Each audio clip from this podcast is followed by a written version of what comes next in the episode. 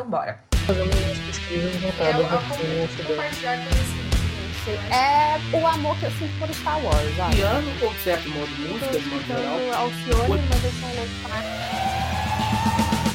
Este é o Cientista Também É, o seu podcast recheado de popstars da ciência brasileira, para te inspirar a ocupar o seu lugar no mundo científico. Uma iniciativa da Metzer que está democratizando a ciência através de tecnologia e muita informação. A começar, é claro, por sua pesquisa acadêmica. Aliás, enquanto você escuta a gente, que tal dar um pulinho lá no nosso blog? Eu tenho certeza que você vai encontrar as melhores dicas para o seu desafio acadêmico da semana.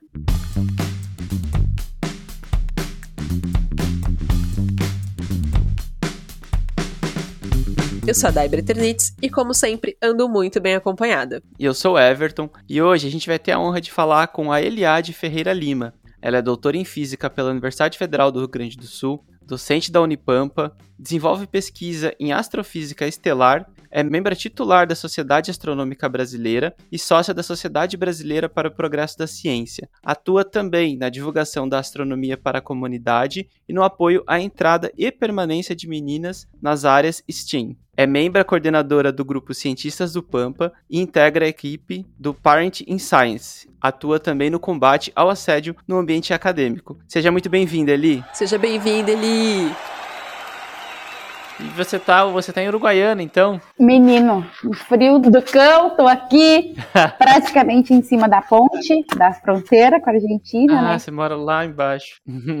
Conheço bastante Uruguaiana. Então, eu moro aqui bem próximo ao Big, que é um grande supermercado que tem aqui, né? Que é referência. E, e eu gosto de viver aqui. Eu rodei o Rio Grande do Sul, passei por Porto Alegre, Santa Maria. Comecei dando aula na Unipampa de Dom Pedrito e vim para Uruguaiana e fui muito, muito bem recebida, né? Eu não vim para cá só por causa da Unipampa. Eu, eu dava aula no cursinho pré-vestibular aqui quando eu fazia o pós-doc, porque eu tinha encontrado um namorado que era daqui. Hoje ele é meu marido, né? Então eu vinha para cá. Como eu sou super hiperativa, eu não conseguia só vir namorar, então eu dava aula também. E, e aí não dava. O negócio de namorar só não era pra mim. Então eu vinha na sexta, dava aula no cursinho. Sábado e domingo ficava por aqui. Na segunda retornava pra Santa Maria pro pós-doutorado. Durante o doutorado eu vinha a cada 15 dias, então eu já me, me sinto bastante uruguaianense. É, o meu sotaque já é bem misturado. Eu, eu falo muito bar, falo che, sabe? E tomo chimarrão. É uma, como mate, como diz aqui, né? Mate. Mate. E aí tô bem misturada. E aí tem um chiado diferente aí, né? É, é, é, aqui, é, mas che, sabe? Eu peguei bastante, eu sou muito caricata e, e aí eu acabo dando aula aqui, aprendendo muito com os meus alunos, né? E a comunidade aqui me recebeu bem. Olha, foi maravilhoso ter vindo pra cá. Eu até comentei com a Dai ontem que eu fiquei muito feliz, assim. Porque eu sou aluno da Unipampa, mas de São, campus de São Borja. E aí eu falei, olha, uma professora da Unipampa ser... Ai, eu, eu tenho ex-alunos que. Um que acabou de formar e foi premiado numa revista sobre automobilismo. E eu dei uma entrevista para ele num componente que vocês têm lá dentro da área da comunicação, do jornalismo. Foi muito emocionante, porque eu fui professora dele no cursinho. E ele passou e agora se formou e, e saiu uma matéria. Foi muito legal, era sobre mulheres na ciência. E fico muito feliz em saber que você é prata da casa e, e esse retorno é gostoso, esses encontros são gostosos. São, são super legais. Eu tive a oportunidade do mês passado falar para uma turma do curso de publicidade, foi super legal, assim. Porque Uruguaiana, por aproveitar a infraestrutura da PUC, se eu não me engano, já tinha um prédio, né? Lá em São Borja a gente tinha um, um prédio no meio de um descampado lá, com cavalo, com vaca, com, com bichinhos. E hoje é um prédio gigantesco, assim, um campus bonito.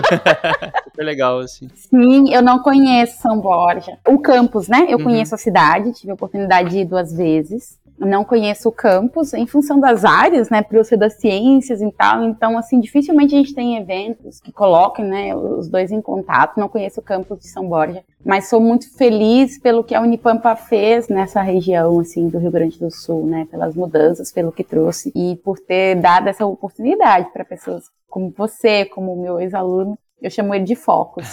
E sou muito feliz de encontrar vocês, seja aqui no Sul, seja fora, e saber dessa mudança, né, que a universidade proporcionou tanto para a vida das pessoas quanto para a cidade, em especial, para São Borja, para Uruguaiana, Itaqui, né, Alegrete. Nossa, eu sou muito feliz por isso. Um, dois e três e quatro, cinco, seis e sete e oito.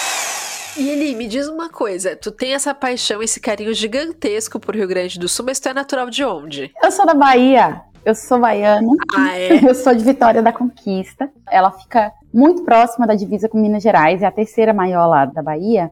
É a terra de Glauber Rocha e muito forte, né, com muitos traços mineiros na comida, na música, mas ao mesmo tempo com muitos traços baianos nas festas, no nosso jeito, nessa coisa expansiva do baiano. E é uma cidade voltada para a educação, né? Tem três universidades, uma estadual, que é a que eu estudei, a UESB, a Universidade Estadual do Sudeste da Bahia, tem a, a UFBA, né? Universidade Federal da Bahia, tem o Instituto Federal da Bahia também, e tem uma faculdade de medicina, nesses três, né, na federal na estadual, e tem uma particular com curso de medicina. Então, tem três cursos de medicina numa única cidade, que tem 300 mil, 320 mil habitantes, e virou um polo educacional na Bahia, né? Na minha época, não, gente. Minha época não tinha nada, só tinha uma universidade e um Cefet na época não tinha shopping, não tinha isso, não tinha aquilo. Eu saí de lá, vocês não têm noção do boom que aconteceu. Era não sei quantos shopping, não sei quantas universidades. Eu falei, gente, será que eu, eu tava amarrando isso aqui? Culpa é sua.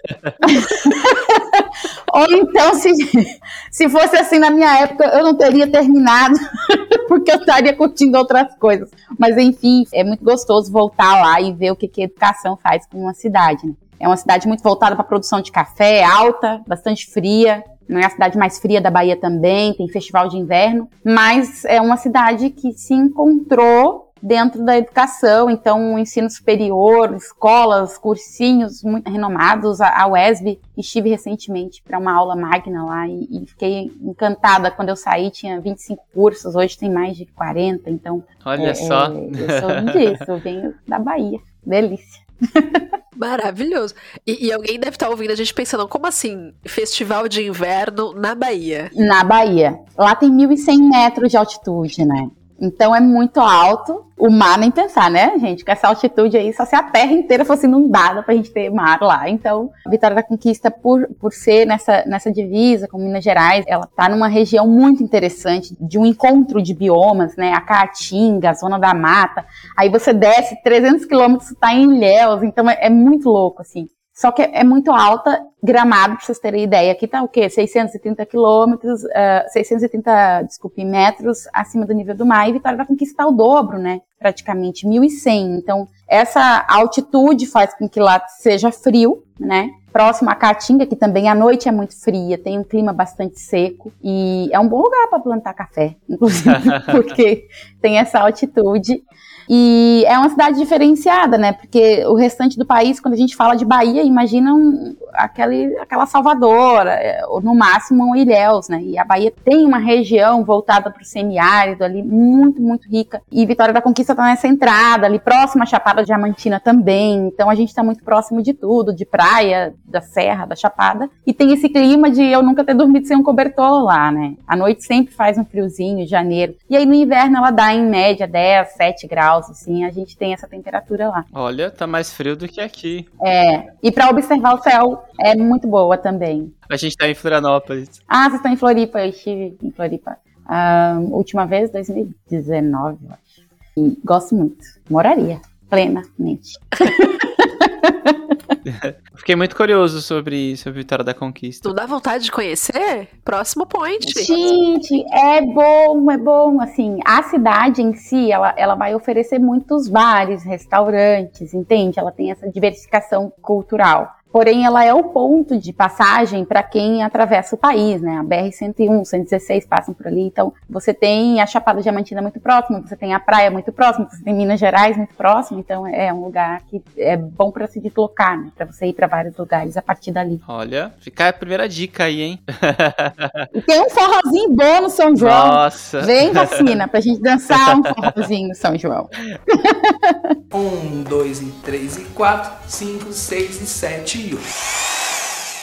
Além de viajar mundo afora, porque assim, vamos combinar, né? A pessoa sai de Vitória da Conquista, conhece melhor Rio Grande do Sul do que muita gente nascida no Rio Grande do Sul, não é verdade? Sei que passou por outras universidades, não vamos dar spoiler agora, né? Mas uhum. em breve vamos falar sobre isso. Mas conta um pouquinho pra gente, além de viajar muito, gostar de gente, porque só pela tua energia, que é deliciosa, já sabe, gosta muito de gente, e de ciência, quais são os seus hobbies? Ele, o que, que, o que, que os seus hobbies podem dizer aí a seu respeito? Dançadeira. Eu danço muito, adoro, adoro, adoro, desde muito criança. Assim, três anos eu me lembro eu dançando na frente da TV quatro anos, cinco anos, então eu sempre dancei, seja para sair para dançar com meu marido, seja para dançar com amigos, quando isso era possível. É uma das coisas que eu tô mais sentindo falta, mas que não me inibe, porque eu coloco som em casa. Esse domingo nós fizemos isso, dançamos juntos e eu faço dança, né? Fiz dança toda a minha vida, então a dança sempre teve presente na minha vida. Já fui uma profissional da dança na Bahia, eu, eu, fui dançarina por alguns anos. Quando eu fui para o mestrado numa cidade que eu não vou falar ainda, porque não posso dar spoiler, em dois lugares. Eu fiz dança moderna e contemporânea na universidade, numa na outra cidade, eu cheguei a ser monitora de dança, de dança de salão, de samba. E aqui em Uruguaiana eu faço parte de uma companhia de dança. Parei agora nesse momento em função da pandemia, mas já concorri aqui também profissionalmente. Então eu uso a dança para tudo, para limpar a casa, para tomar banho, para me divertir com meu marido ou para dançar, para extravasar, porque eu sou extremamente elétrica e, e hiperativa e aí as minhas duas horinhas de dança, três vezes na semana, queimam um pouco disso e eu extravaso. E tem gente, né? Não tem coisa mais gostosa que isso. Então, acho que esse seria o meu principal hobby. Gente, que delícia! e o segundo que é esse hobby de casa, né? Que é uma coisa que eu herdei do meu pai, que é desmontar o que tiver pela frente, parafusar, parafusadeira, furadeira, montar móveis, desmontar, mexer na parte elétrica. Isso é o que eu gosto de fazer no domingo. Eu gosto de mexer na casa, então meu pai fazia isso, eu aprendi com ele que domingo é dia de mexer na casa. Então eu coleciono ferramenta e gosto muito. Às vezes dá errado, estoura umas coisas, mas a gente faz de novo. Às vezes o móvel sobra umas peças, mas ficando em pé é o que importa. Maravilhosa. Não é pra que tanto desperdício de material? Se tá funcionando assim, deixa. É, é. Um, dois, e três, e quatro, cinco, seis, e sete e oito. Então, me diz uma coisa, assim, é, você falou que tem vários hobbies, né? Que tem várias coisas desde a dança. Acho que dança é uma coisa que tá pingando direto aqui, né, Dai? Bastante gente tá falando que adora dançar. Coisa boa. É verdade, mas ele me surpreendeu, tipo, já foi premiada, é, já foi. Mas, gente, é assim, é profissional o rolê de fato. Sim. Desde dança no teatro, jazz, até dançarina de banda, menina. Que lá na Bahia era o auge na época, né? Isso! É, é. A ciência e a dança, sim, eu, eu, tive que fazer uma opção mesmo, assim, do que seguir. Mas nunca hesitei. Eu sempre pensei na ciência e, e a dança nunca teve como parar, né? Eu só não segui como profissional, mas eu sempre dançando de alguma forma, seja em casa, ou seja num, num, festivalzinho, num grupo, ou na universidade, até eu sempre estive muito próxima da dança. Delícia, que delícia. Agora vou fazer uma pergunta aqui que vai trazer mais pro nosso mundo da ciência, tá? Tá. O que que para você é fazer ciência? Fazer ciência. Eu não conseguiria colocar numa resposta muito simples, é, porque a visão do fazer ciência vai muito de quem faz e para que que faz. Né? Para alguns, fazer ciência é, é mudar a vida de alguma forma, de algumas pessoas, ajudar, descobrir novos materiais, ajudar a sociedade, eh, descobrir novas vacinas, descobrir métodos para longevidade, enfim, a ciência poderia ser isso para algumas pessoas. Como eu não descobri nada assim que vai mudar dessa forma e impactar a vida de umas pessoas, das pessoas de forma muito direta, fazer ciência para mim é, é mudar a vida de alguém através do contato com o saber, do contato com o novo. E eu faço ciência muito através da divulgação científica. Eu faço mais um papel de divulgadora do que a ciência faz do que a minha pesquisa em si. Porque eu, eu acho que o meu impacto dentro da academia é muito maior mudando a vida de crianças e adolescentes a partir do momento que eles descobrem o que é astronomia, o que é astrofísica, do que com as minhas descobertas em astrofísica em si. Então, eu poderia responder aqui de uma forma muito categórica, que fazer ciência, no meu caso, né, é descobrir novos objetos no espaço e tentar entender para onde vamos e de onde viemos. Eu poderia falar dessa forma, mas não seria a Eliade, né? A Eliade que faz ciência, eu, eu gosto muito de saber do cosmos, para eu poder passar isso e de alguma forma poder mudar a vida de alguém a partir da entrada dela na universidade, através do conhecimento dela em políticas públicas, da facilitação de acesso para essas pessoas à universidade. Então, eu faço ciência dessa forma. Eu levo ciência, eu mais levo do que faço né? Não vou dizer que eu não faça, mas para Eliade, fazer ciência é mudar vidas. Só isso, bem tranquilo. Nada assim muito muito impactante. Adoro, gente. Ah, vocês sentiram que o babado que hoje ele é?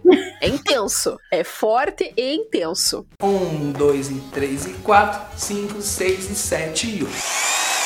Eli, quando a gente estava conversando um pouquinho sobre dança, você falou que de fato foi uma escolha, né? Ir para o mundo científico e deixar a dança ali no segundo plano, sempre te acompanhando, mas em um segundo plano. Uhum. Conta um pouquinho pra gente como que foi essa tua, essa tua caminhada para a ciência, essa escolha? Como que ela aconteceu? É, eu sou o retrato da população negra do Brasil, né? Assim, a minha infância foi. Eu vim de um bairro periférico na Bahia quem conhece a minha história, que em algumas falas que eu faço, sabe, assim, que eu cresci num bairro que tem o maior índice, né, de assassinato de jovens em função do, do, tráfico de drogas da minha cidade. E a escola que eu estudei foi tomada pelo tráfico de drogas, tanto que hoje ela não existe mais. Ela se transformou num colégio da Polícia Militar, porque a situação ficou realmente insuportável, né? Não tinha mais como o Estado manter uma escola em que você tem essa briga, né, entre o tráfico e, e que acaba vencendo na maioria das vezes por oferecer uma facilidade facilidade maior para os jovens, né, de acesso ao dinheiro, muito mais difícil do que terminar a escola e trabalhar, enfim. E eu estudei num lugar assim. E nessa época que eu estudava, a, a dança era ainda também uma alternativa para as meninas, sabe? tinha muita banda na época. Era aquela época do El Chan, aí depois veio a harmonia do samba e tal. Então, assim, as meninas, em especial por a gente estar próximo a Porto Seguro, que é 350 quilômetros, 370 da minha cidade,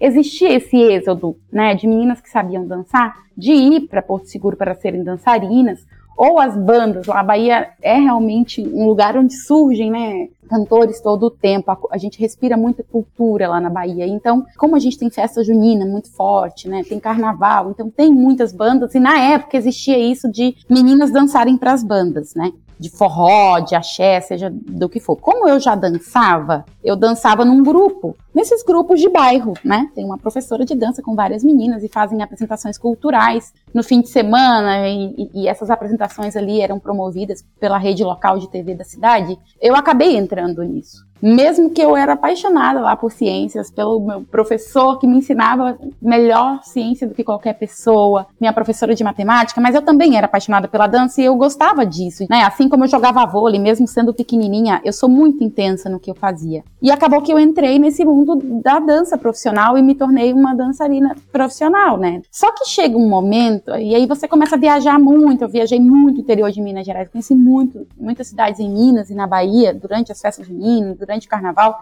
e eu tinha que faltar muito na escola, mesmo nunca tendo sido reprovada, mas e não era por dinheiro, porque a gente ganhava muito pouco. Era eu, ia porque eu gostava de viajar e gostava de dançar, então estavam me pagando para fazer aquilo. Só que um dia eu olhei para baixo assim falei, gente, acho que eram umas quatro horas da manhã, não tinha quase ninguém assim no, no público, já tinha ido metade, mais da metade embora. Eu olhei para baixo e falei, o que, que eu tô fazendo aqui, sabe? Eu gostava de dançar, mas não a ponto de eu ter que largar as coisas que eu gostava, família e escola. E aí, essa era uma alternativa para algumas meninas, mas naquele caso eu, eu achava que eu podia ser diferente e não era o que eu tinha sonhado para mim. Eu tinha me imaginado tudo, né? Várias carreiras, assim. Sempre me imaginei professora, executiva, sei lá, brincava de tudo. E de repente eu estava ali, então foi quando eu optei sair da dança, né? Desse mundo de bailarina de banda e optei por, por continuar só estudando e aí eu comecei a trabalhar, né? Eu comecei a trabalhar com 15 anos, que era a vida também da população da minha cidade ali, do meu bairro. A gente muito cedo começa a trabalhar, no caso, em secretaria de escola, em armarinho. Gente, telemensagem. Eu já trabalhei de tanta coisa que a gente teria que fazer um podcast só para isso. Então a dança não era para eu viver, assim, é um meio de eu tirar o sustento, era porque eu gostava. E a partir do momento que aquilo se tornou uma profissão, eu, eu não achei interessante, porque eu tinha que abrir mão do estudar, que era a coisa que eu mais era apaixonada, né?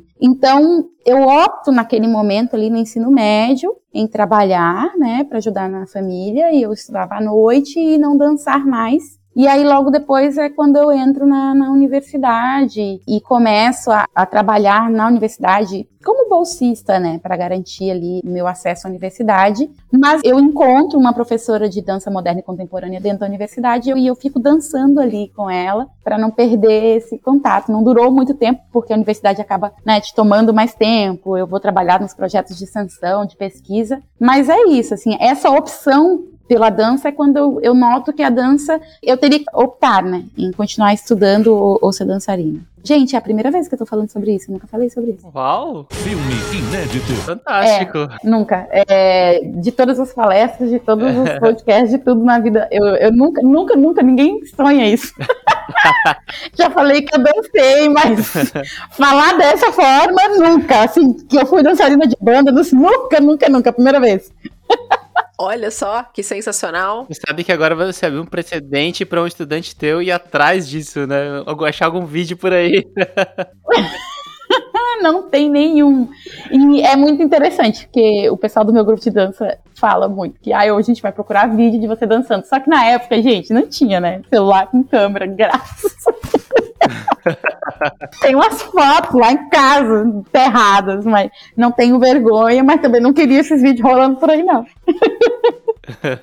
um, dois, e três, e quatro, cinco, seis, e sete e oito. Ele responde pra gente assim: o que te faz sair da cama todos os dias? Nossa, eu me faço uma pergunta: o que, que eu vou deixar pro mundo? Essa é a minha resposta, assim. O que, que eu vou deixar? O que, que eu tô fazendo de diferente? E desde muito cedo, isso eu, eu me pergunto desde muito cedo, e passei por situações muito graves de me perguntarem por que, que você está fazendo isso? E eu responder assim, porque eu me pergunto o que, que eu vou deixar de bom nessa história toda. Então, o que me faz sair da cama todos os dias é o que, que eu posso deixar de bom depois que eu não tiver mais aqui. Digamos que eu vire estrelinha, que eu não acredito também, mas enfim. Sou uma boa cientista, não acredito também, mas deixa quieto essa história, a gente conta depois. é bonito.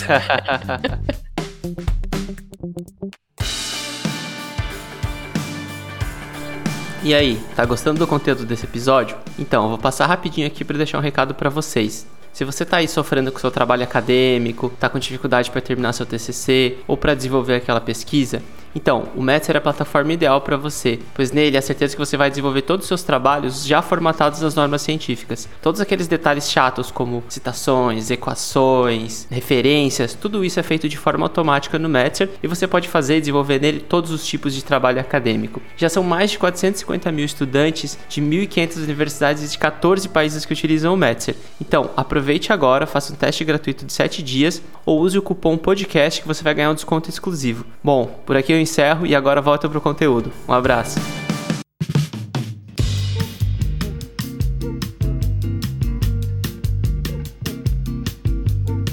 Bom, pra gente começar esse segundo bloco, já responde pra gente assim de supetão, verdadeiro ou falso? Você tinha um caso de amor com as normas da escrita acadêmica? De certa forma, sim.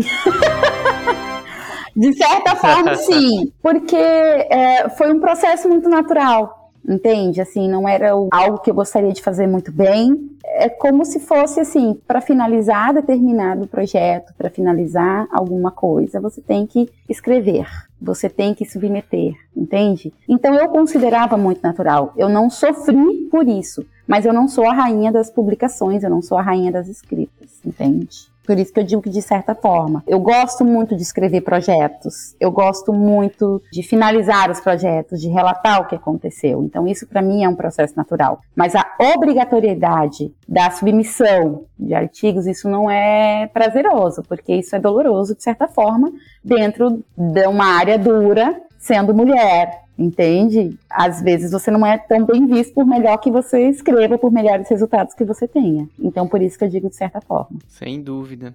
É, ele me conta um pouco pra gente sobre a sua pesquisa em astrofísica estelar. O que, que é isso? Eu que sou de publicidade, tô aqui curioso. É a coisa mais linda, é a coisa mais fofa.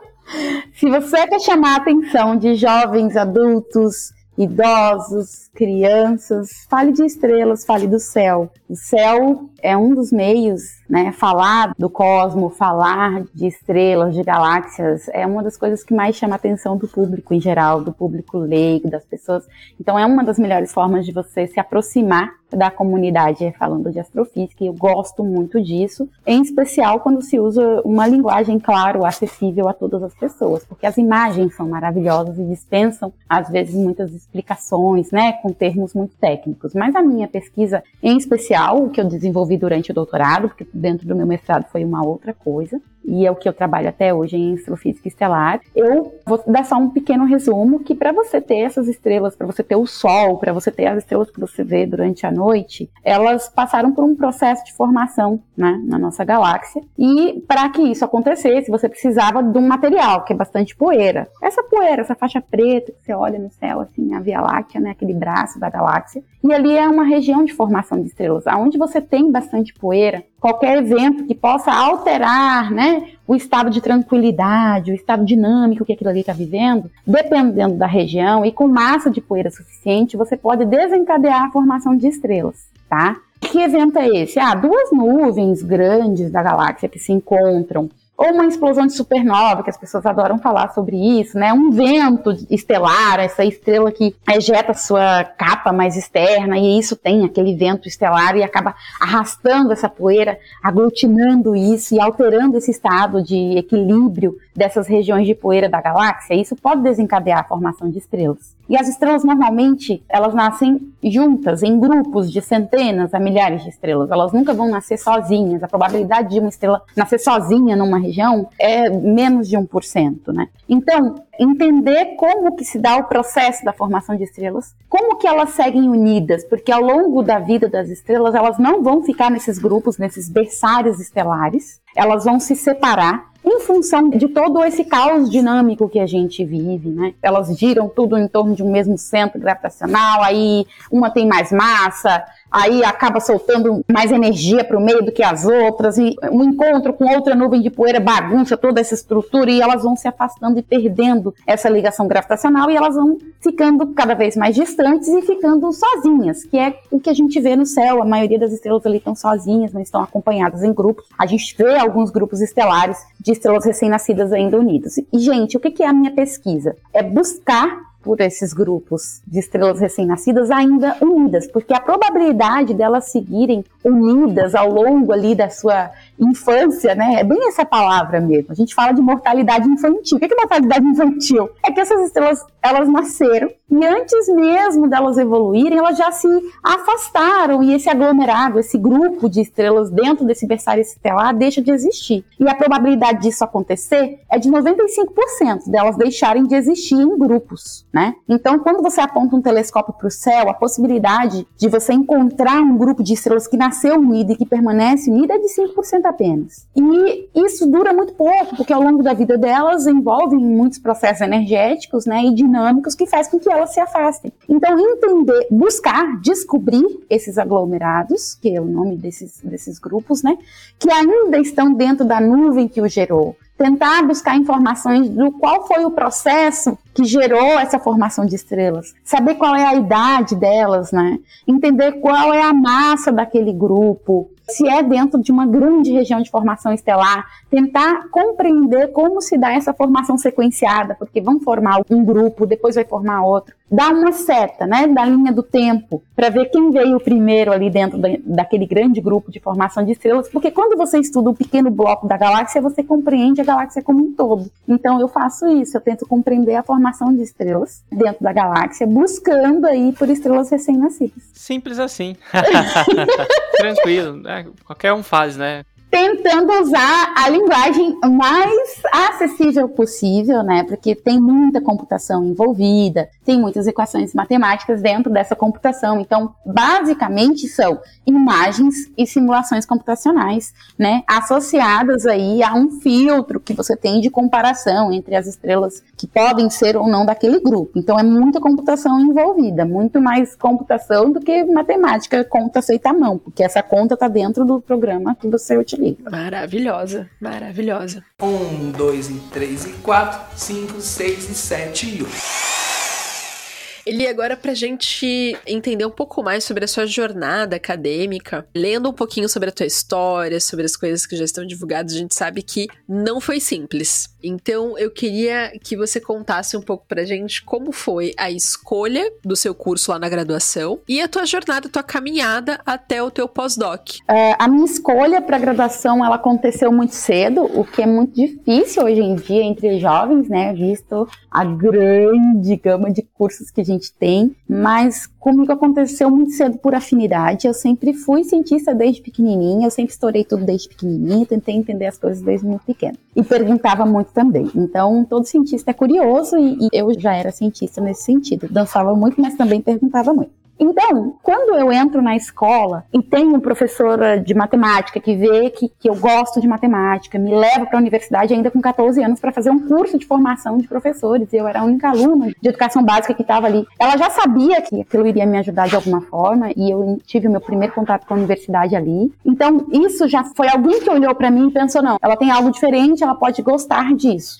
Ao mesmo tempo, eu tenho um professor de ciências que foi o essencial, foi a pessoa que definiu ali como eu queria ser. Eu olhava para ele e falava, eu quero ser assim. E além disso, de falar, eu quero ser assim, eu falava para ele, eu quero estudar isso. Entende? Que eu não sabia o que eu queria ser, se eu ia ser professora. Eu não sabia o que era ser cientista, ninguém nunca tinha falado sobre isso para mim. Mas eu olhava ele dando aquelas aulas e falava, é isso, é sobre isso. Então eu decidi aos 14 anos que eu queria ser física, porque ele falou para mim, não, é disso que você gosta, então você tem que fazer física. Ele falou isso. E ele foi meu professor depois, no primeiro, segundo, terceiro ano, como professor de biologia. Então, foi uma pessoa que me acompanhou muito. Eu me emociono muito ao falar dele. A gente ainda é bastante amigo, porque quando eu entrei na universidade, quando eu saio da universidade lá na Bahia, na UESB, você tem o seu padrinho de formatura. E ele foi o meu padrinho de formatura, entende? Hoje eu responsabilizo ele por ter mostrado para mim o que era ciência, a forma que era, dentro de uma escola sem laboratório, utilizando o que vocês imaginarem, assim assim, batata, palito, panela de pressão, ele levava tudo para dentro da sala de aula. E ele foi o responsável por eu ter me encontrado com coisas que eu gostava e que eu não sabia o nome. E eu já era muito apaixonada pelo céu também, e minha avó, que tinha que responder todas as minhas perguntas, ela uma mulher, né, da zona rural, então eu já tinha muito isso de olhar para o céu, de questionar. Quando eu entro na graduação na UESB, era a segunda turma de física, né? Era um curso que estava recém começando, mas foi um sonho. Eu, eu gente, eu, eu, faço muita análise para saber, será que eu romantizei isso? Não, não romantizei, porque eu estive lá recentemente, conversei com todo mundo de novo e eles falavam, aliás, era exatamente assim, você não está sonhando. Então, era um curso começando, as pessoas apaixonadas pelo que estavam fazendo e pensando assim, isso pode dar certo. Então, eu vivi muito a universidade, com uma condição social extremamente difícil, né, com uma mãe que era empregada doméstica, eu que tinha que trabalhar manhã e noite numa telemensagem para conseguir ter dinheiro para me alimentar, para ir para a universidade durante a tarde. E aí eu chego numa universidade que na época, né, falar em políticas públicas era algo muito recente. O que eu vivi lá foi ser isenta no vestibular, eu não precisei pagar para entrar na universidade, mas ao mesmo tempo eu vivi num lugar em que as pessoas eram muito amigas, elas te davam carona, elas dividiam o almoço contigo, esquentavam uma marmita para você na lanchonete da universidade, então eu vivi vi muito isso, uma universidade ainda pequena, né? E eu fui voluntária do maior número de projetos possíveis, assim, de projetos de extensão, de projetos de ensino, de pesquisa, até eu começar a ser estagiária numa escola que tinha dentro da universidade. E aí eu assumi a cadeira de física e, e, fui professora ali, né? E fui também professora num cursinho pré-vestibular para jovens negros. Então foi a minha primeira experiência com a docência. E aí eu vou para o mestrado. Na época eu escolhi astrofísica em dois lugares e outras áreas da física em outros três. Então isso foi a sensação, né? Ser aprovada em cinco mestrados na época. Só eu e mais uma menina nos formamos no tempo regular e, e o reitor no, conversava conosco de uma forma muito assim, não, vocês vão fazer a formatura no teatro porque são duas mulheres se formando na física. Então, assim, gente, foi muito diferente. Um, dois, e três, e quatro, cinco, seis, e sete e oito. Eu fui aprovada na UFRN, Universidade Federal da Paraíba, Universidade Federal de Juiz de Fora, Universidade Federal, ai, agora não vou me lembrar, mas era de astronomia também. Eu tenho sempre duas que eu não me lembro. Uma eu lembro que eu teria que estar lá antes mesmo da formatura, então não dava tempo me matricular, era em astronomia. Tinha só o mestrado e não tinha o doutorado, e aí eu pensei, ah, não, eu vou para uma que tenha mestrado e doutorado. Me lembro disso.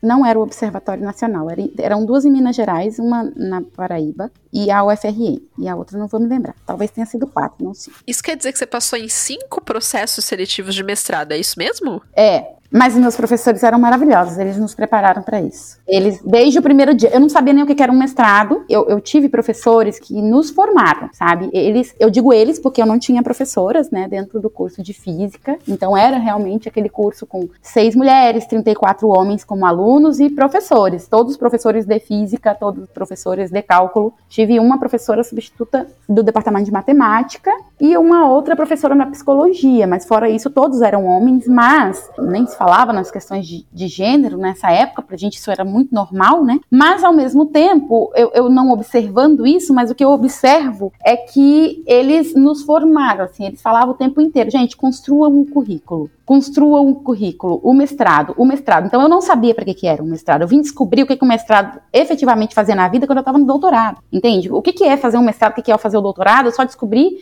quando eu já estava lá na frente porque eu só queria continuar. Então, para mim, essa inscrição em vários lugares é porque eles diziam: você tem que fazer mestrado. Ah, você quer continuar pesquisando isso? Como eu gostava de astronomia e astrofísica, eles disseram: então faz isso. Então, a construção do currículo acontece ali, né? Vários cursos de extensão, de mestrado, trabalhei na organização de eventos acadêmicos, né? Já entendia o que era escrever projetos. Eu trabalhei dentro da universidade, dentro da pró-reitoria de extensão, dentro do setor que dava assistência estudantil. Então, a gente começa a falar do apoio ao estudante ali dentro e eu trabalhei nesse setor como bolsista, fui muito feliz ali. E aí eu vivo a universidade, sabe? Daí então eu saio para o mestrado eu saio muito madura em relação ao que é a universidade. Eu não fiz física. Eu dei uma palestra com esse título, eu finalizei falando isso. Eu não fiz física, eu vivi a universidade. Existe uma diferença muito grande entre as duas coisas. Você ir lá na sua graduação, fazer o seu curso e ir embora para casa, e você fazer todos os projetos possíveis, conhecer os setores da universidade, debater,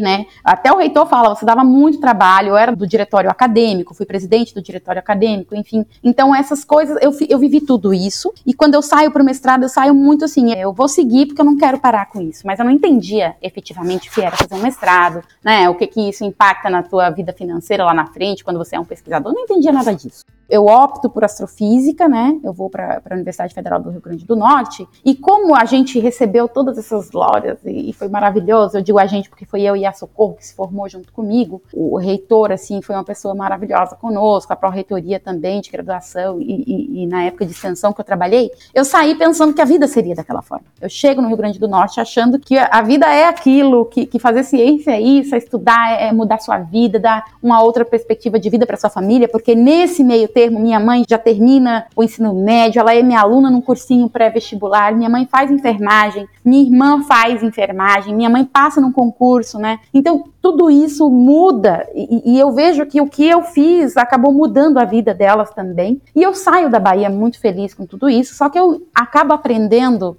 ali aos meus 23 anos que não é bem assim, né?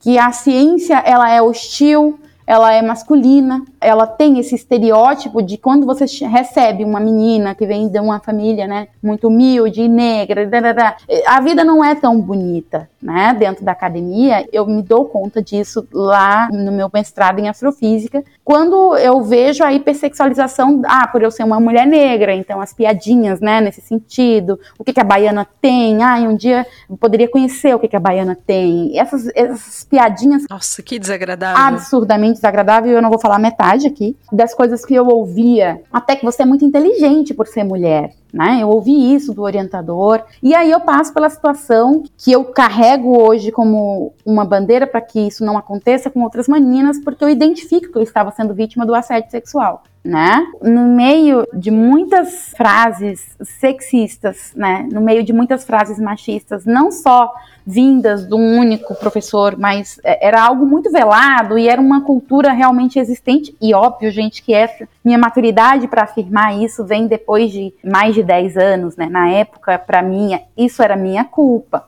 eu acabo passando por uma situação de assédio sexual. E eu identificar que aquilo era assédio é que foi realmente muito doloroso, né? Porque normalmente uma mulher que ela é assediada, inicialmente vem na cabeça dela, é minha culpa, né? E como as pessoas falavam que eu era muito expansiva, que eu falava muito, até o fato de eu ser baiana, ah, porque você é baiana, né? Então existia todas as questões que envolvem o machismo e que vem assim, ó, a culpa é sua. E entender esse processo e tentar denunciar isso, que foi a parte mais difícil. Do tipo assim, eu não sou isso, e isso que eu estou vivendo não me cabe, porque era realmente um assédio velado pelo local em que eu estava estudando. E quando eu comentava com os colegas, isso já tinha acontecido com outras meninas. E a tomada de decisão da denúncia foi a parte mais dolorosa, né? Porque para eu ter coragem de denunciar, eu já tinha passado ali por vários tipos de traumas e, saio do departamento depois de denunciar na ouvidoria da universidade, saio muito machucada, muito magoada e, e também com vários problemas psicológicos em função disso, porque essas feridas ficam e eu busco um outro lugar para estudar, longe de tudo aquilo e numa outra área, porque eu tinha ameaças de que eu não conseguiria continuar naquela área em função da minha denúncia, né? E aí, é, voltando ao que eu falei, o que me faz sair da cama todos os dias é o que, que eu vou deixar de bom. E durante um dos meus depoimentos, né, porque são feitas as avaliações e depoimentos, enfim, foi me perguntado por que, que eu estava fazendo aquela denúncia. E eu disse já que eu não ia deixar uma dissertação para aquele departamento, eu iria deixar uma denúncia de algo que acontecia e que ninguém fazia nada. Então eu, eu esperava que aquele lugar fosse melhor depois daquilo. Mas foi horrível da mesma forma, porque o processo se arrastou por dois, três anos, foi arquivado por falta de provas. Por isso, meninas, quem estiver ouvindo isso, por favor, é, recorra ao Ministério Público, recorra Delegacia da Mulher, o maior número de provas que você tiver, e ainda não é o momento de fazer denúncias na ouvidoria, porque naquela época e hoje a gente ainda não é preparado para receber nas ouvidorias esse tipo de denúncia. Então foi muito difícil para mim, eu recomeço tudo na Universidade Federal do ABC, em Santo André, vou para uma outra área. Nessa época eu trabalhava com estrelas pobres em metal, que são as primeiras estrelas da galáxia. Eu troco de área, vou trabalhar com raios cósmicos ultra alta energéticos, que são partículas que vêm de outras galáxias. Eu vou para a área extragaláctica, né? Eu trabalhava com a galáxia, eu vou para fora da galáxia, literalmente. Para me livrar dessas feridas e, e conversei com meu futuro orientador, que era um ex-professor meu, conhecido, que eu conhecia a esposa, a família, que me acolheu. Ele tinha sido meu professor na Bahia e era professor na Universidade Federal da BC. Os meus colegas da Bahia que estavam lá nessa universidade fazendo mestrado, os professores que foram meus professores da UFABC sabiam da situação, então foi muito difícil as pessoas lidarem comigo nesse processo traumático e que eu enfrentei até o meu doutorado, né? Porque esse meu orientador me processou na justiça comum por calúnia, difamação e por queixa-crime. E pasmem, isso aconteceu em 2006 e esse processo prescreveu e o outro ele desistiu há dois anos. Isso acabou há dois anos. Caramba! Então eu vivi fugindo disso, né? Eu fugia de mim, eu não entendia, mas ao mesmo tempo eu queria enfrentar, mas eu não tinha como, porque a própria ouvidoria, quando eu fui lá denunciar, falou: Ah, você tem certeza que vai fazer isso? A corda vai quebrar pro lado do mais fraco. Então você já é enfraquecido, né? Quando você chega ali para fazer a denúncia. Mas eu segui, fiz o meu mestrado absolutamente imersa no mundo da ciência dura computação pesada, congressos científicos voltados apenas para isso, aquela Iliade comunicativa, expansiva, que gostava de participar de eventos e fazer eventos, não existia mais. Até que esse meu professor, que foi o meu orientador ali no mestrado, ele, ele falava para mim assim: Eu conheço você, você está aí ainda. Aquele Iliade não morreu, né? E quando eu terminei o meu mestrado, eu queria muito voltar para a galáxia, né? Eu queria muito voltar para as estrelas, e foi quando eu tomei a decisão de vir para o Rio Grande do Sul, porque eu busquei assim: não, eu vou trabalhar com uma pessoa que seja melhor no mundo e dentro do melhor departamento, do que for, eu vou procurar essa pessoa e, e vou me blindar, né? De certa forma. E foi quando eu encontrei o professor Eduardo Bica, aqui no Rio Grande do Sul, e acabei submetendo a minha documentação, né, o meu currículo para entrar no doutorado aqui, e consegui. E eu conversei com ele sobre a situação que eu vivi antes mesmo de, de entrar no mestrado. Eu vim antes aqui, a gente conversou e eu expliquei tudo para ele, e ele falou: não, pode vir para cá que a gente vai fazer o seu doutorado. E aí foi a mudança de vida, né, porque mesmo enfrentando todo esse processo, recebendo notificação via Polícia Federal dentro da universidade que eu estava estudando, em função do processo que eu estava sofrendo, né, porque era um professor universitário federal que estava colocando contra mim. Eu tive um departamento que me abraçou muito, eu voltei a organizar seminários, realizar cursos para alunos de todo o Brasil, a gente selecionava um aluno de cada estado para vir trabalhar conosco durante 15 dias e, né, durante uma escola de inverno, eu organizei essa escola, me deram total autonomia para isso. Eu voltei a sorrir de certa forma porque as pessoas me acolheram muito, souberam da minha história e a professora Márcia Barbosa né, que é uma pessoa que fala muito das questões de gênero, que fala muito sobre assédio no Brasil, ela foi a pessoa que soube do que eu vivi e ela me disse: não, a partir de hoje a sua história vai servir para que outras pessoas uh,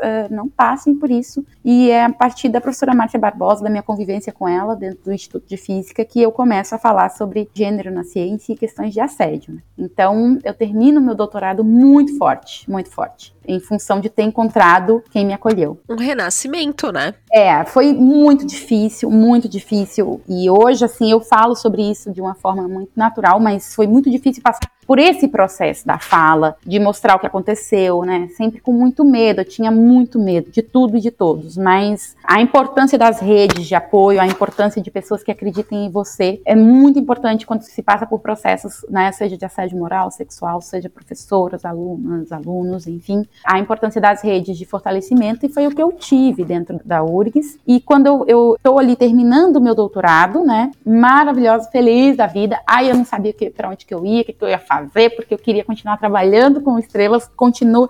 Aí eu tinha uma bolsa para continuar dentro do departamento de astronomia, com o mesmo orientador, com, e sendo pós-doc, eu tinha a possibilidade de ir para Marseille, na França, para trabalhar com uma pesquisadora que hoje, né, eu utilizo os objetos que ela trabalha até hoje. E eu encontrei amor, né, gente? Eu estava namorando, já estava vindo para Uruguaiana, e aí eu pensei assim, o que, que eu vou fazer? E eu acabei tendo a oportunidade também de fazer o pós-doc, ganhei uma bolsa na UFSM e o meu atual esposo, que na época, esposo é engraçado, né, meu marido, que na época era meu namorado, ele falou assim, não, fica aqui no Brasil mais um ano, que quando você for pra França eu vou contigo. Então eu fiquei no Brasil, fiquei na UFSM, fiquei mais próximo da Unipampa, foi uma escolha da Unipampa, eu não digo mais de Uruguaiana, porque a Unipampa ainda não fazia parte da minha vida, foi uma escolha de assim, ah, é mais próximo para eu ficar indo e vindo, eu fico um ano aqui, colaboro com a UFSM, tem um pessoal conhecido que eu já tinha feito laços durante meu doutorado na URGS, e depois eu vou embora do, do país fazer um, um pós-doc fora. Esses eram os meus planos. Mas aí eu entro na UFSM, oriento minha primeira aluna de graduação, meu primeiro mestrado, e aparece o concurso da Unipampa, eu faço e tcharam, final feliz, irei professora no local em que eu gostaria de vir morar. E, gente, a minha vida, assim, eu passei por muitos percalços, mas uh, sempre conseguindo me reinventar e, e, com apoio de muitas pessoas, e aí eu me tornei professora aqui da Unipampa. Vocês viram como não é num passe de mágicas?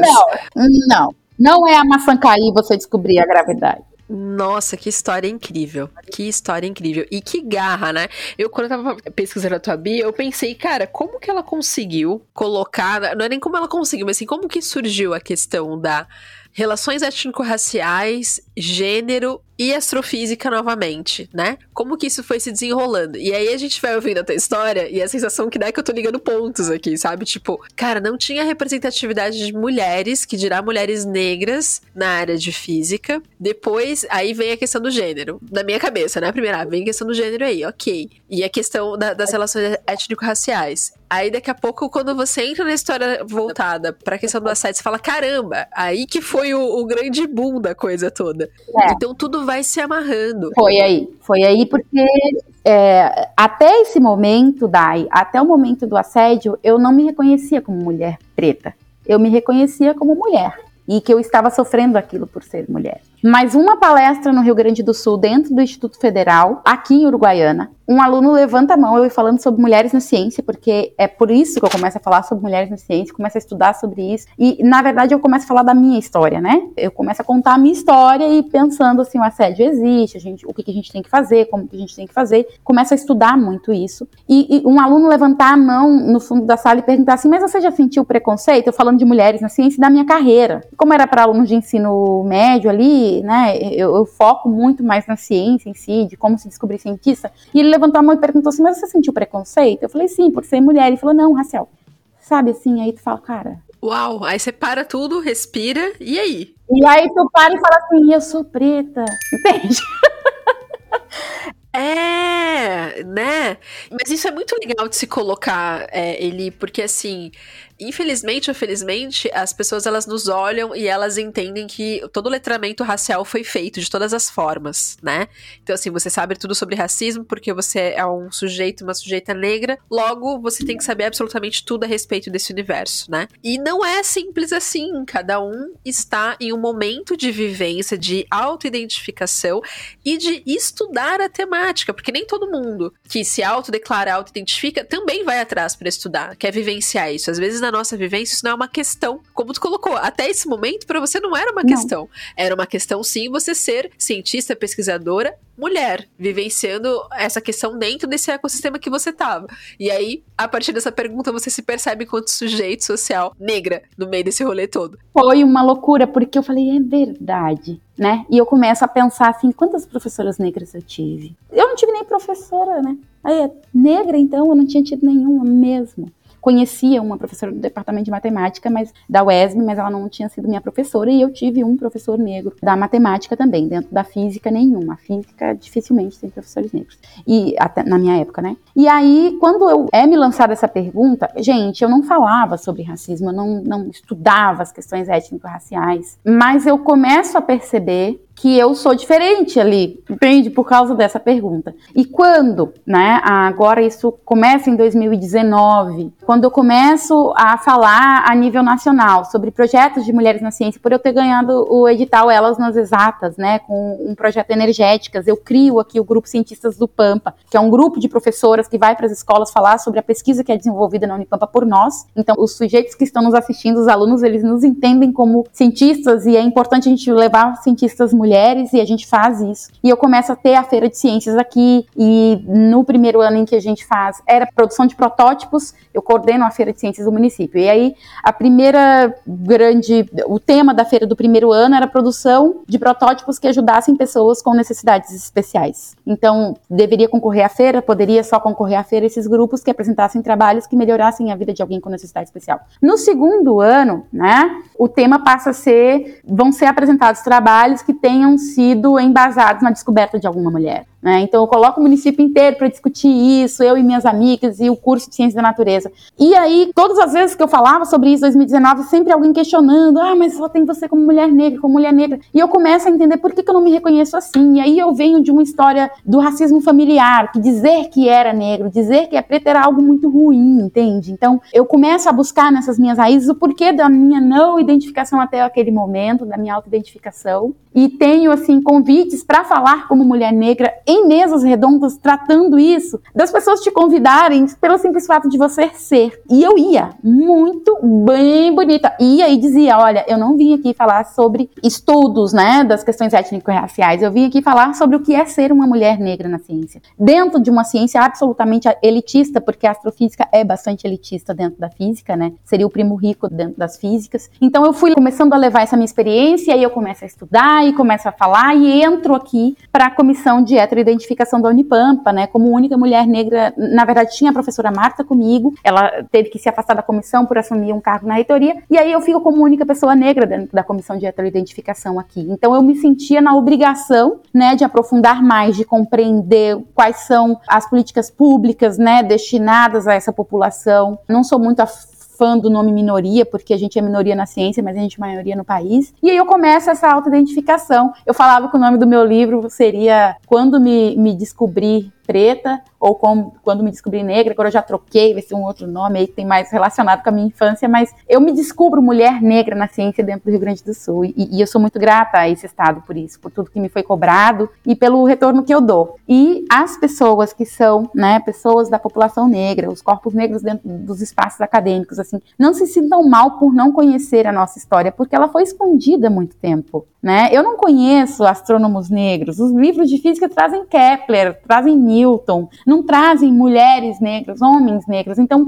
não é nossa culpa a gente não conhecer. A única imagem que eu tenho na cabeça de uma pessoa negra é num tronco amarrado no meu livro de história, ali no meu terceiro ano, entende? Então, não é nossa culpa a gente não conhecer a nossa história, mas, ao mesmo tempo, eu fiz essa pergunta para um professor aqui num curso de formação sobre questões étnico-raciais na universidade e ele me falou, e eu falei para ele, eu me sinto culpada por eu não conhecer ele falou: Minha filha, você não precisa conhecer, o seu corpo está falando por você, você está aqui. Então, é isso. É disso que eu estou falando. A gente só precisa estar e ocupar esses espaços. O auto-reconhecimento pode vir, como pode não vir, mas não é a sua obrigação. Maravilhosa, maravilhosa. Mas, se você que está nos ouvindo está aí se questionando a respeito disso, olha com carinho, porque olha a importância, o peso, a grandiosidade dessa história.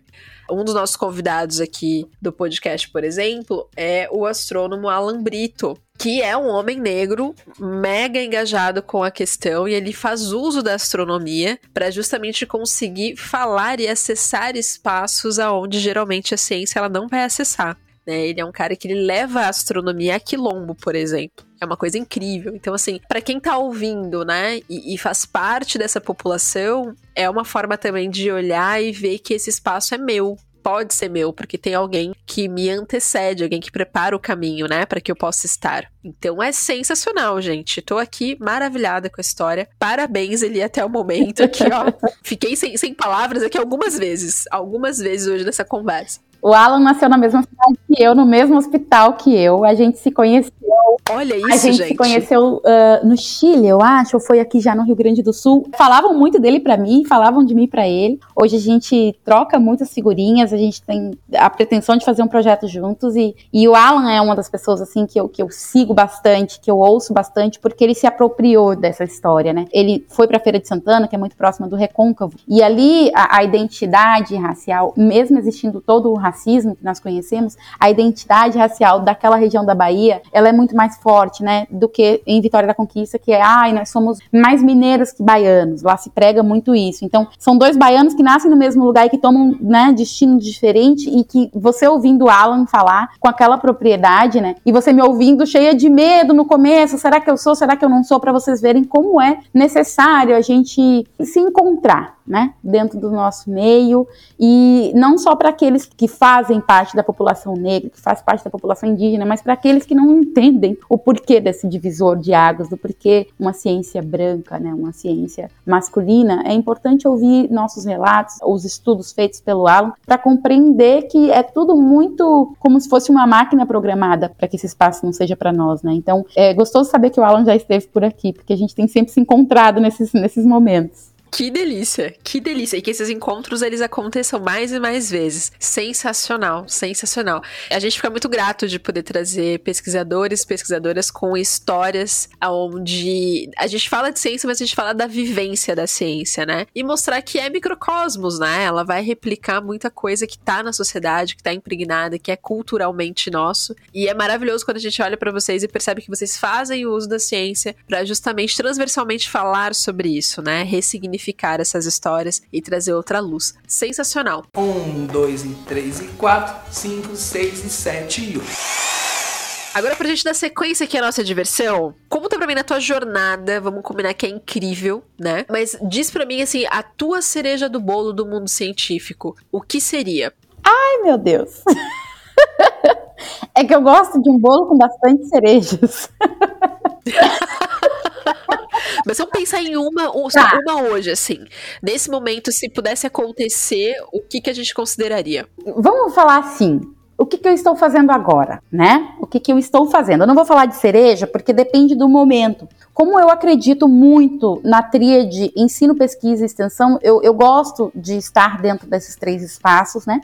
Ocupando eles. Claro que tem pessoas que fazem muito melhor um do que o outro, eu acabo tentando fazer tudo ao mesmo tempo, um pouquinho de cada coisa. Nesse momento, né, atualmente, eu faço parte do grupo Parenting Science, que é um grupo que fala, né, da maternidade na ciência, da paternidade, da parentalidade. Nós publicamos recentemente, o artigo saiu há uns 20 dias mais ou menos, sobre como que a pandemia afetou a vida dos cientistas brasileiros e das cientistas brasileiras, em que a gente vê que as mulheres negras com e sem filhos são as mais afetadas, depois vem as mulheres com filhos, depois os homens com filhos, as mulheres brancas, aí os homens negros com filhos, na cadeia, no topo da cadeia, quem é que foi menos prejudicado? Os homens brancos. Então, eu tenho atuado muito dentro do grupo Parenting Science nesse momento. Eu não sou mãe biológica, eu sou madrasta de dois meninos gêmeos, que já são homens enormes, mas são meus filhotes iguais. E eu acabo levando para esse grupo Parenting Science essa discussão junto com a professora Zélia, das questões em que a gente faz esse cruzamento das questões de gênero e das questões étnico-raciais. Então, a interseccionalidade dessas duas coisas, isso eu tenho feito bastante. A gente atualmente está fazendo um outro levantamento dentro do, dos programas de pós-graduação brasileiro.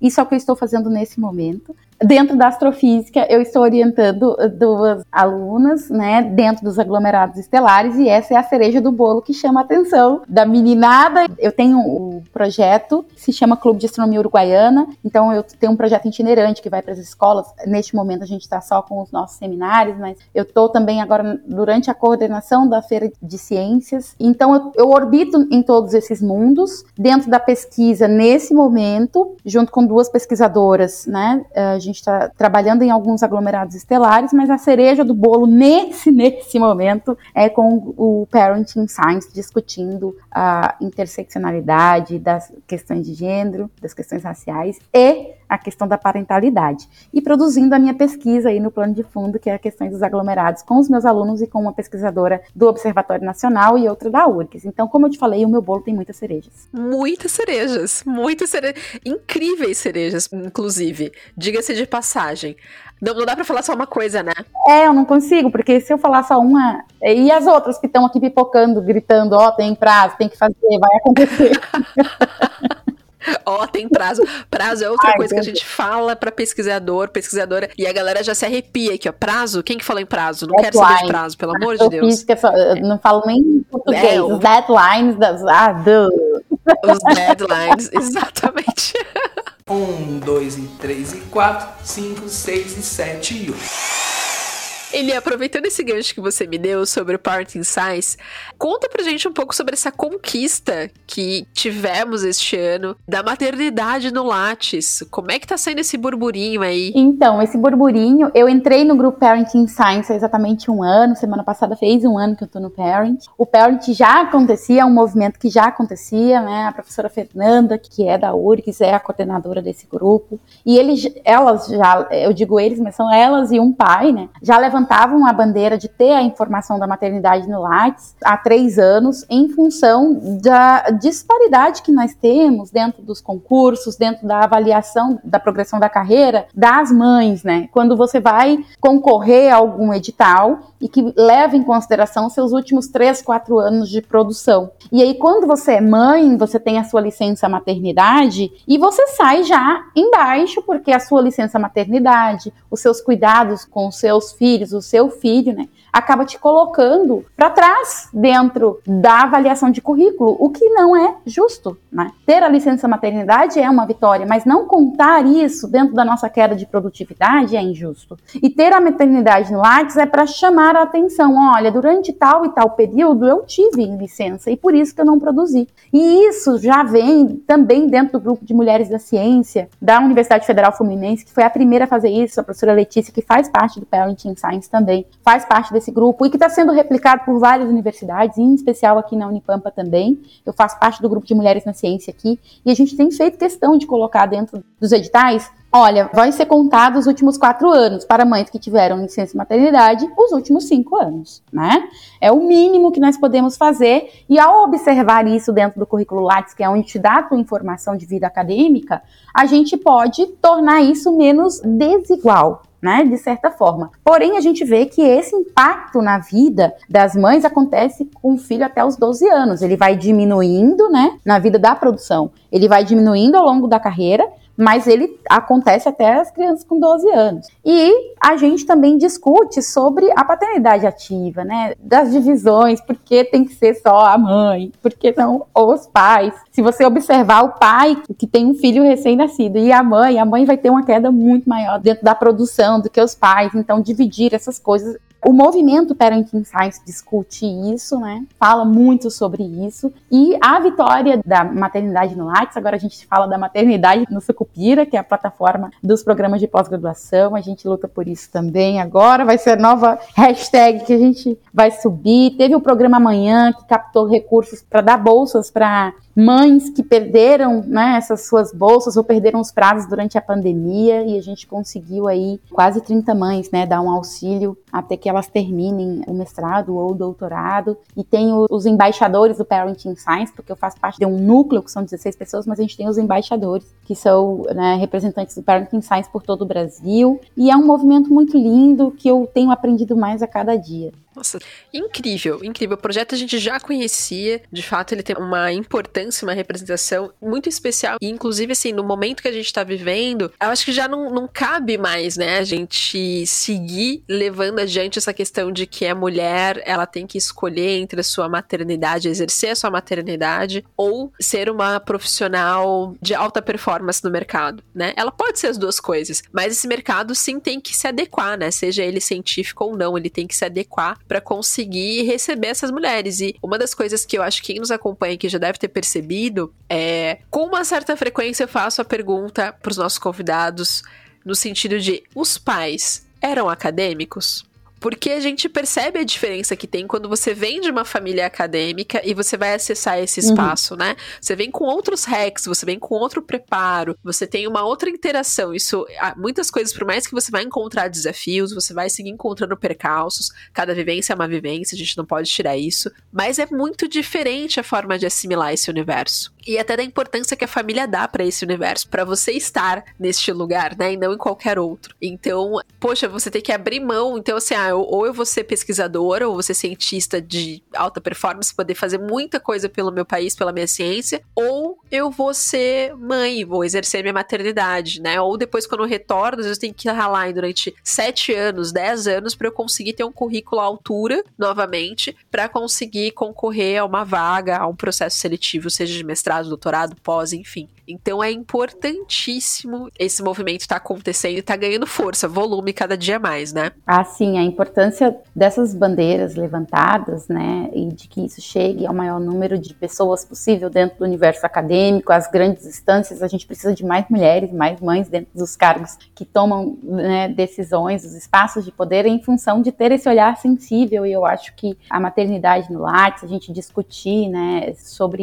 isso, discutir, não ter que escolher é o que você falou, isso torna-se, já tornou ultrapassado, por mais que tenham pessoas que defendam, ah, não, se é mãe tem que escolher, mas eu concordo absolutamente contigo, assim, nesse sentido. E não é necessária essa escolha, né? A gente pode fazer as duas coisas juntas. E eu trabalho muito dentro de. Não é só com projetos para inserção de meninas na ciência. Eu agora estou num outro momento, né? Eu passei 2019 até agora com projetos de inserção e eu venho agora muito mais forte para projetos para permanência de mulheres na ciência, né? Para essas professoras, essas novas pesquisadoras permanecerem. Então, combate ao assédio sexual aí seria a cereja mais top do topo do topo do bolo, né? Que é, agora são as políticas de combate ao assédio sexual dentro do ambiente acadêmico. Eu tenho estudado muito sobre isso, falado muito sobre isso produzindo algumas coisas nesse momento. E também essa discussão, né, da, da maternidade e da ciência. Então, se for para falar agora, Eliade, dentro das questões de gênero, qual é a tua cereja do bolo nesse momento? É a permanência de mulheres na ciência. A entrada, a gente já tem vários projetos no Brasil, é um movimento maravilhoso que tem acontecido, e trabalhar para combater o assédio, seja sexual ou moral, combater o assédio moral sofrido por mães, por mães recentes, alunas e professoras, e projetos que façam com que essas pessoas se sintam à vontade dentro dos cursos que têm esse perfil masculino. Então, nesse momento é a minha luta, é a minha bandeira dentro do Parenting Science, eu discuto isso, dentro das cientistas do Pampa e dentro aqui do grupo de mulheres na ciência. Aí eu deixei por último a minha cereja top secret aí o negócio, entendeu? Adorei! Um, dois, e três, e quatro, cinco, seis, e sete, e oito. Você citou algumas pessoas já durante a tua jornada, mas eu queria saber mais das pessoas que não, que, que não foram citadas ainda. Quem são os seus ídolos de carne e osso aí no universo científico? Cita pra gente uns dois, vai, pelo menos. Gente viva ou gente morta? Estrela ou humanos, né?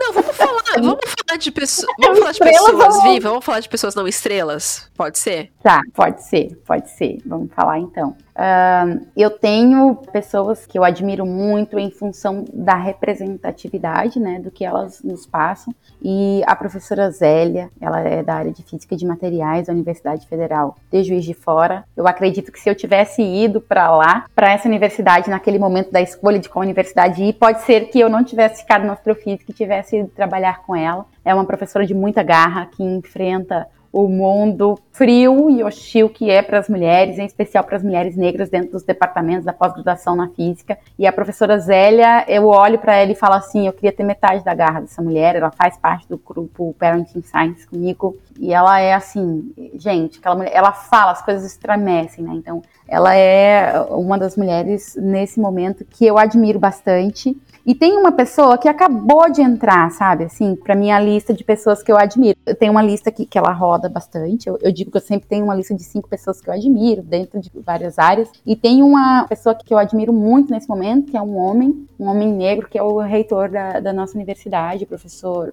Robelane Ribeiro nem sabe disso, que ele entrou para essa minha lista, que tem sido uma pessoa que tem tentado se desconstruir o máximo possível e encontrar alternativas para tornar a universidade o mais igual possível. E eu tenho admirado muito a forma com que ele tem tentado fazer a universidade diferente. Maravilhosa. Gosto disso. É bom que a gente vai ouvindo você falar sobre seus ídolos e a gente já vai querendo conhecer mais, a gente já vai virando fã junto, assim. É muito legal.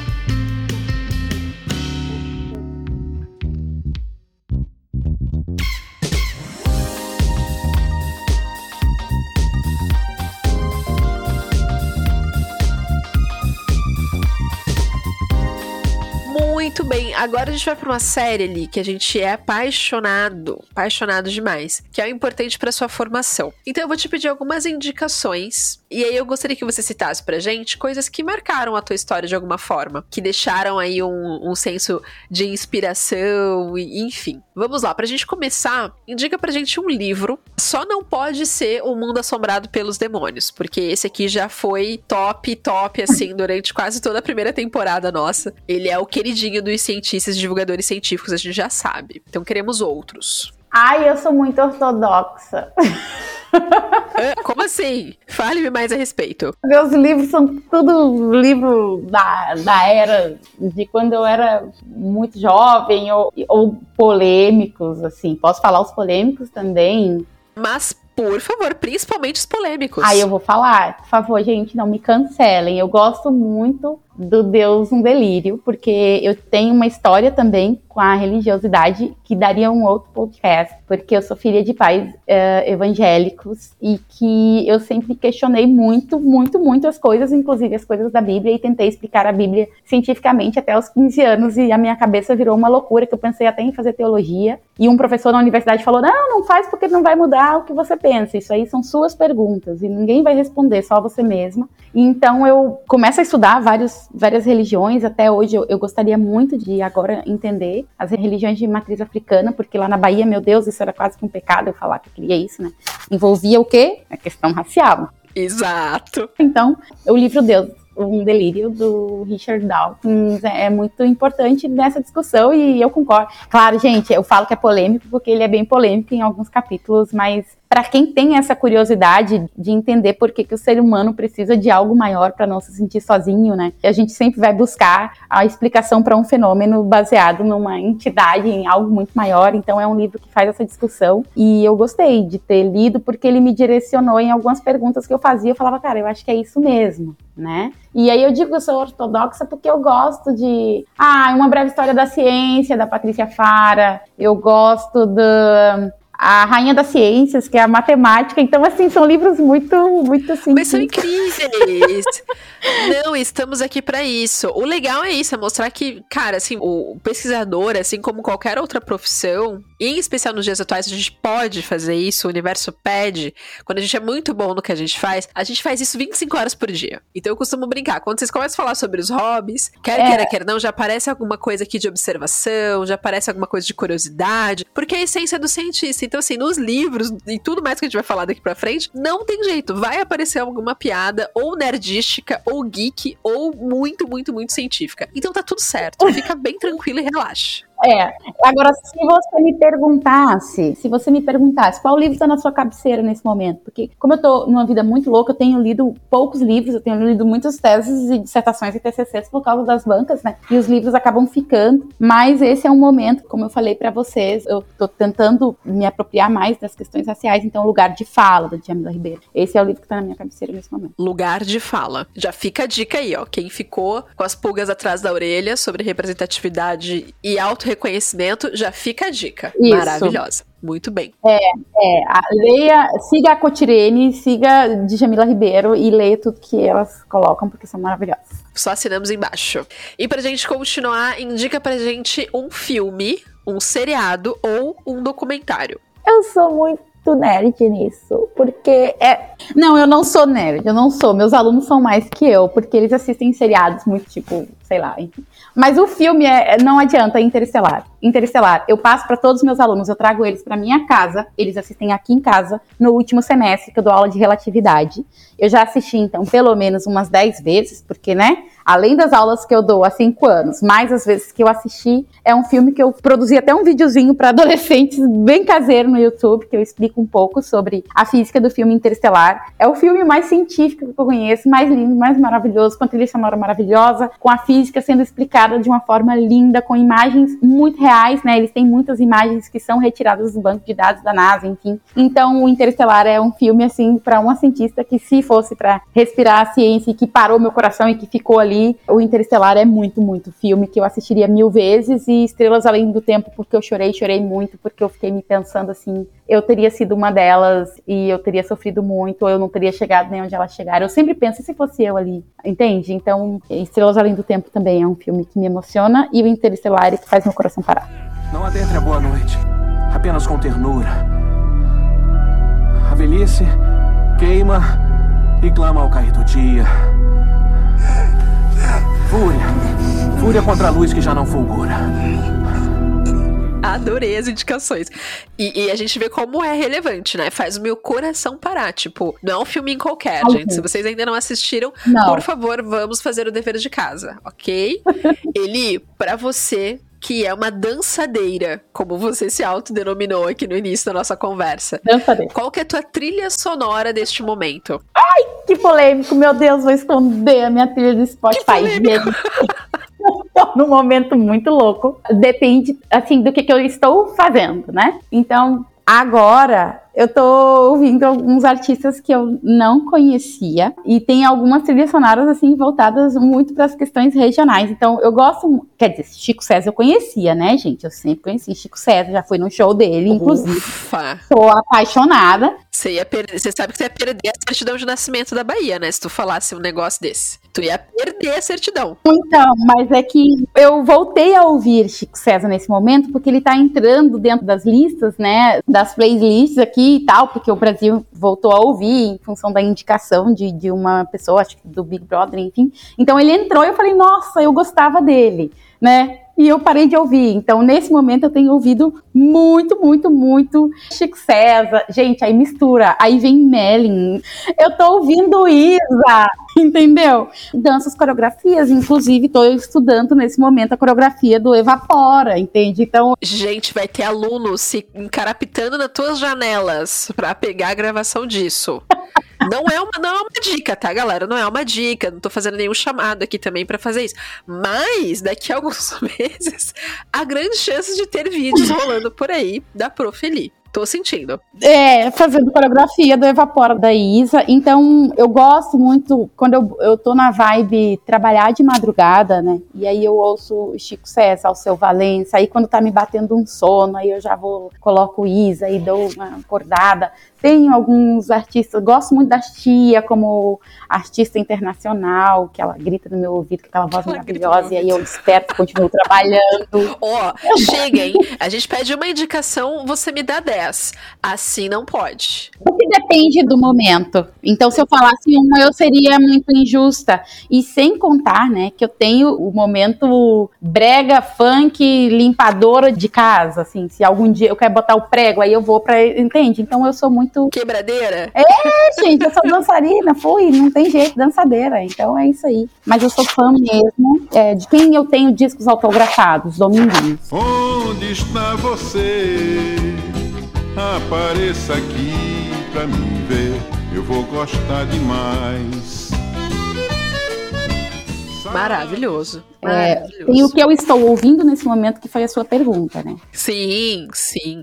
Não, mas, mas isso que é gostoso. São músicas que fazem parte do nosso cotidiano, né? São músicas que estão aí rolando. E vieram artistas e bandas incríveis. Tá tudo maravilhoso. Inclusive, pra quem não conhece, são artistas diferentes e tem coisas aí que é poesia. Tipo, você quer conhecer pedacinhos do Brasil, se gruda nas letras, se, se gruda no estilo musical Nossa, que Nossa, faz todo sentido. É um tour pelo Brasil. Eu sou muito musical e, e Vitória da Conquista é uma cidade que é o berço de um estilo musical promovido pelo Elomar. Fui a Porto Alegre a última vez que ele esteve para assistir um show dele. É como se fosse uma música erudita do Nordeste. Então vocês verem que eu sou realmente uma coisa meio bagunçada, porque eu vou de Maroon 5 a Elomar. Eclética, eclética brasileira. É isso, é o que a gente é, gente. Tá tudo certo. Maravilhoso. E agora, pra gente ir assim pra uma coisa mais. Já mexemos o corpício, agora temos que repor as energias. Qual que é a sua comida favorita no mundo inteiro? No mundo inteiro, frutos do mar de todos os tipos, cores, sabores e tamanhos. Gente, que maravilha! Que maravilha. De fato, frutos do mar. É que frutos do mar, quem gosta ama, né? É uma coisa impressionante. Vitória da Conquista é muito longe do mar, né, lá na Bahia. A gente tá a 300 quilômetros da praia, eh, não como Uruguaiana, né, gente, mas pra Bahia é longe. Então, quando eu vou, eu só como isso. Eu, eu me lembro da oportunidade de estar na praia só comer, só comer frutos do mar. E sempre que eu tenho oportunidade, eu me empanturro, porque eu sei que depois eu vou ficar um tempo sem, em função de estar longe do mar. Se agarra e fala: "É, essa semana é só frutos do mar. É. Tá certíssima, tá certíssima. A gente tem que curtir o que é bom. Maravilhosa. E agora, pensando que você já viajou vários cantinhos do Brasil, do mundo, tem algum lugar que a gente pode colocar como sendo seu lugar favorito? Tem Itacaré, Ilhéus. Uau! Eu não, não costumo voltar aos lugares que eu conheço. Eu vou pra visitar e buscar meu imã de geladeira, né? Porque eu tenho um imã de geladeira de todos os lugares que eu, que eu viajei. Eu produzi um cantinho na minha casa pra isso. Então, nem que eu vá lá só pra buscar o imã de geladeira, assim, ah, bate e volta, mas eu fui lá, eu estive lá, eu vou ter um imã de lugares. Nem que a pessoa produza um imã de geladeira pra me entregar, porque, ah, é tão pequenininho que eles, né, não, não vendem lembranças, enfim. Mas Itacaré é um lugar que eu sempre volto. E a minha lua de mel foi Itacaré. Todo mundo fala, não acredita, Eliade, você viajou por tanto canto. E eu, desde criança, sempre gostei muito. Que delícia, que delícia. E também é um paraíso, né? Vamos combinar que, olha, que point. Maravilhoso, é um lugar maravilhoso. Eu adoro. É, de fato, eu tô gostando aqui das declarações de amor pra este marido, né? Que foram surgindo ao longo da nossa conversa. Ai, ele é um queridão, porque eu fico aqui só trabalhando e ele ali, às ele entra na vibe aqui pra ficar comigo. Ou então ele vai parafusar as coisas comigo também, pra curtir o momento. É companheiro pra tudo. Que delícia, gente. Assim que é bom. Assim que é bom. Dança, gosta de dançar, então tá bom. Olha aí, olha aí.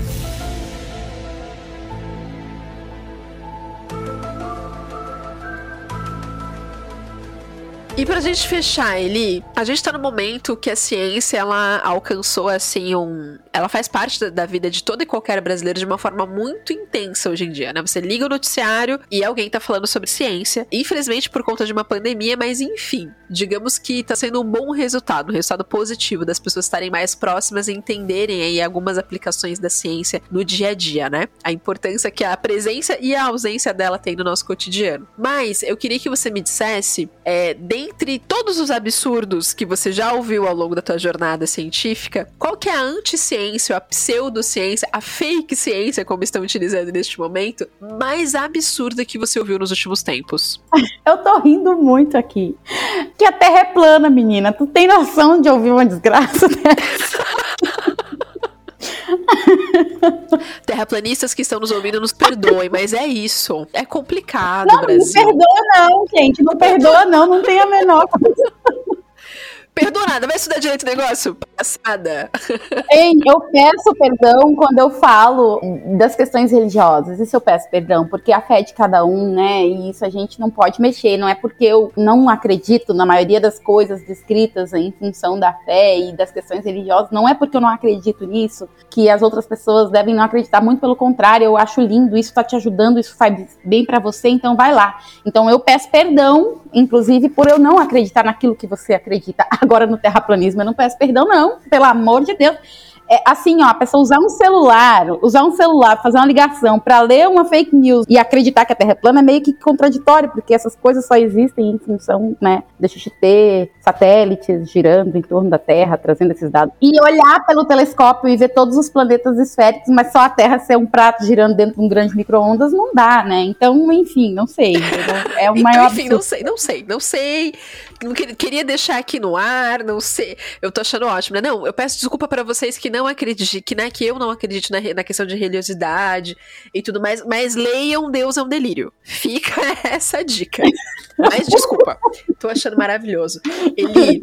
Até pra criticar, né? Até pra criticar também. Mas é, e assim, é, crenças são crenças, né? A gente tá falando de, de ciência e vamos combinar que todo cientista tem alguma crença, né? Tem alguma mandinguinha que faz antes do experimento, que eu sei, né? Na hora de entregar aquela tese que o cronograma tá batendo na porta, a gente fala, ai, pelo amor de Deus, né? Se existe alguém aí, me ajuda a terminar esse negócio. A gente faz dessas, a gente faz dessas. Então, tinha uma piadinha que a gente usava muito quando era a zilênios atrás. A gente tinha uns amigos que falavam assim, ai, fulano é ateu. Aí o outro respondia, graças a Deus. Então, assim, tá tudo certo. Tá tudo certo, tá na nossa cultura, faz, faz parte do nosso rolê. Muito bom.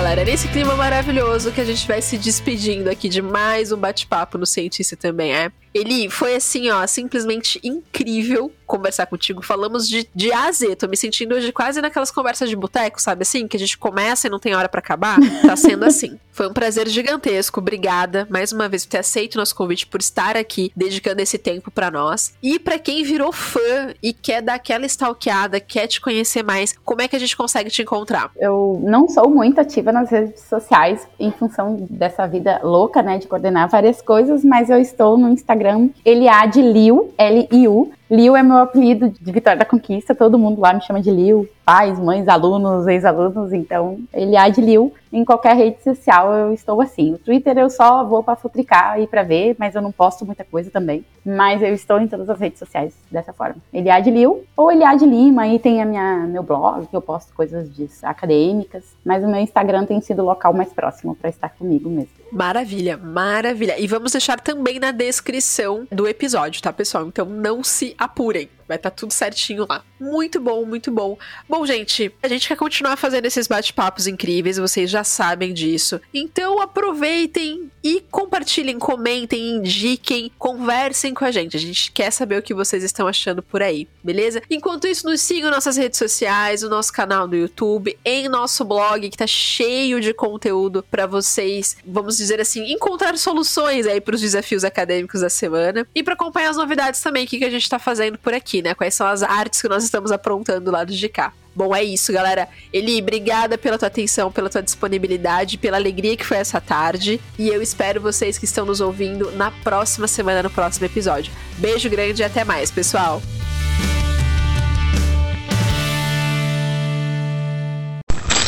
Este podcast foi editado por Dente de Leão.